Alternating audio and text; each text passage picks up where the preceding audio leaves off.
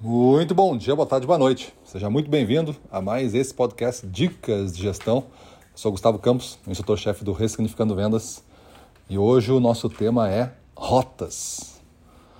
Você, como gestor, ou você que está me ouvindo como vendedor, deve entender que este assunto para equipes externas é de fundamental importância. Mas se você tem uma equipe de venda interna, telemarketing, WhatsApp, mail, coisas desse tipo, você tem que entender rotas como é, linhas de trabalho. Dia a dia você tem que trabalhar uma linha, não pode ser simplesmente tão aleatório assim.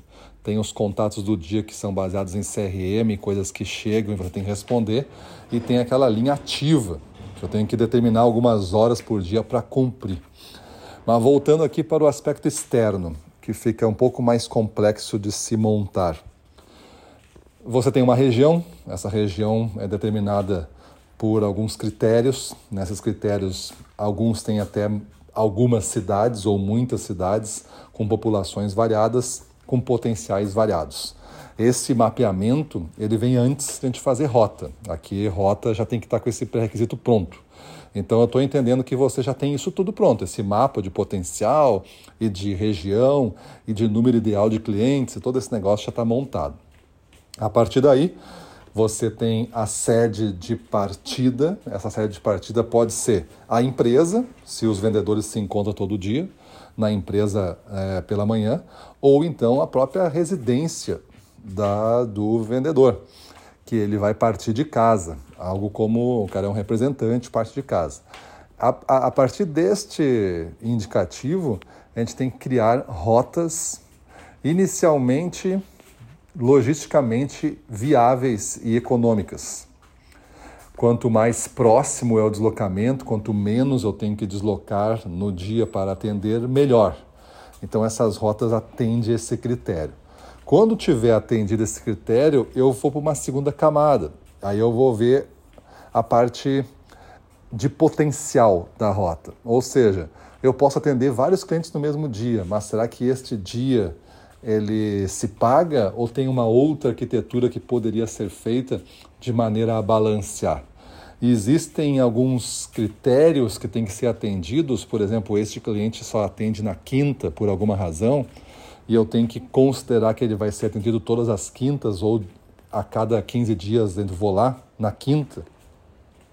Então você começa a botar a complexidade que o mercado existe dentro da sua condição de equilíbrio de rota.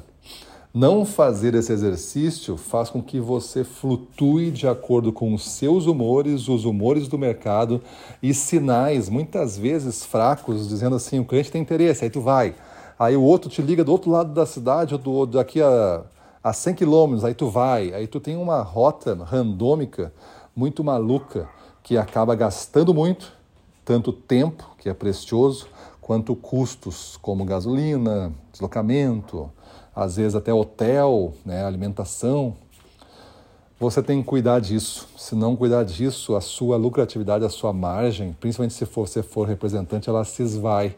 Quanto mais você desloca, mais você perde tempo e mais custa isso para você mesmo.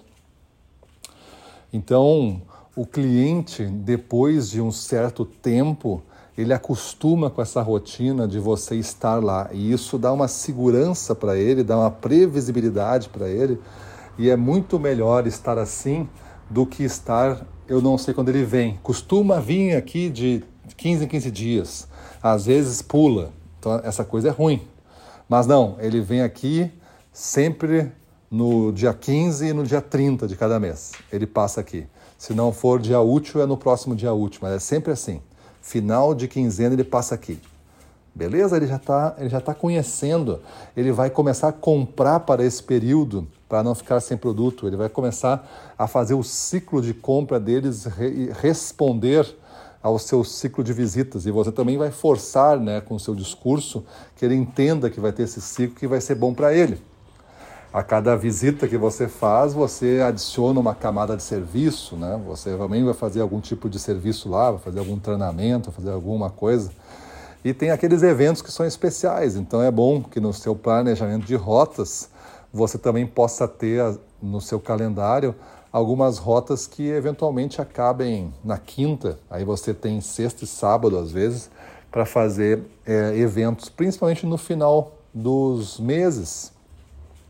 Ou até mesmo no início, naquela semana que para muitos às vezes é mais fraca, no início dos meses, você pode fazer então é, dois dias de eventos. E aí você faz como você é, costuma é, fazer os eventos, ou então você vai tirar todos os sábados para fazer eventos.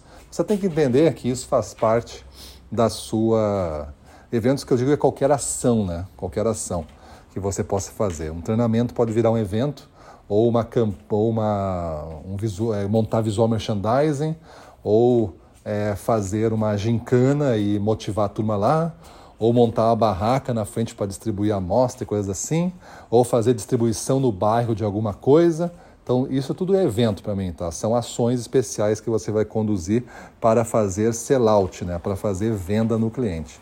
Então, isso aí é uma condição que você também tem que programar nas suas rotas, porque você não vai ter semana cheia sempre. Vai ter uma semana que você vai tirar para fazer esse tipo de ação. Aí é com agendamento, você não pode chegar de surpresa né, no estabelecimento para fazer um evento. Tem que ter tudo programado e você vai programando de acordo com a sua é, disponibilidade de tempo e de interesse de potencial de retorno. Beleza?